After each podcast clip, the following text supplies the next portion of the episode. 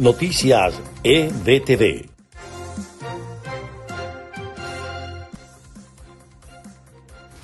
Este es el resumen de Noticias EBTV en podcast. A continuación, las informaciones del día lunes primero de marzo. Les estaremos acompañando Freddy Machado y Susana Pérez. Comenzamos. El presidente Iván Duque firmó este lunes el decreto del nuevo Estatuto Temporal de Protección para Migrantes Venezolanos como parte de su política de apoyo para los ciudadanos que huyen de la crisis generada por el régimen de Maduro. El gobierno español convocó al encargado de negocios del chavismo en Madrid para manifestarle la decepción de España por la expulsión de la delegada de la Unión Europea en Caracas y las declaraciones emitidas por el dictador Nicolás Maduro, quien criticó la visita de la ministra española de Exteriores, Arancha González Laya, a Colombia. El Instituto de Prensa y Sociedad Venezuela, en su informe anual denominado El virus de la censura 2020, reveló que EBTV Miami fue uno de los medios de comunicación que sufrió una contaminación en su plataforma debido a la censura del régimen de Nicolás Maduro.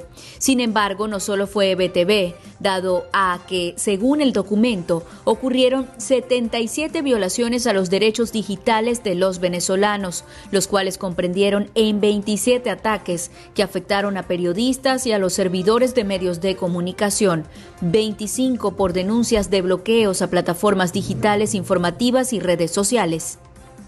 El régimen de Nicolás Maduro tiene 323 presos políticos. En la cifra están incluidos dos menores de edad.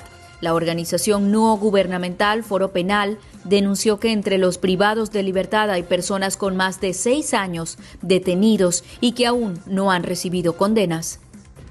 Y en otros Estados Unidos, Estados Unidos prevé permitir que familias migrantes separadas en la frontera con México durante el gobierno de Donald Trump se reencuentren y permanezcan en territorio estadounidense, dijo este lunes el secretario de Seguridad Interior Alejandro Mayorkas. El gobernador de Nueva York, Andrew Cuomo, reconoció por primera vez que parte de su comportamiento con mujeres fue malinterpretado como coqueteo indeseado. Cuomo dijo que cooperará con la investigación de conducta sexual inapropiada encabezada por la fiscal general de Nueva York en un comunicado divulgado en medio de crecientes críticas de su propio partido. El demócrata sostuvo que nunca ha tocado a nadie indebidamente ni efectuado propuestas inapropiadas.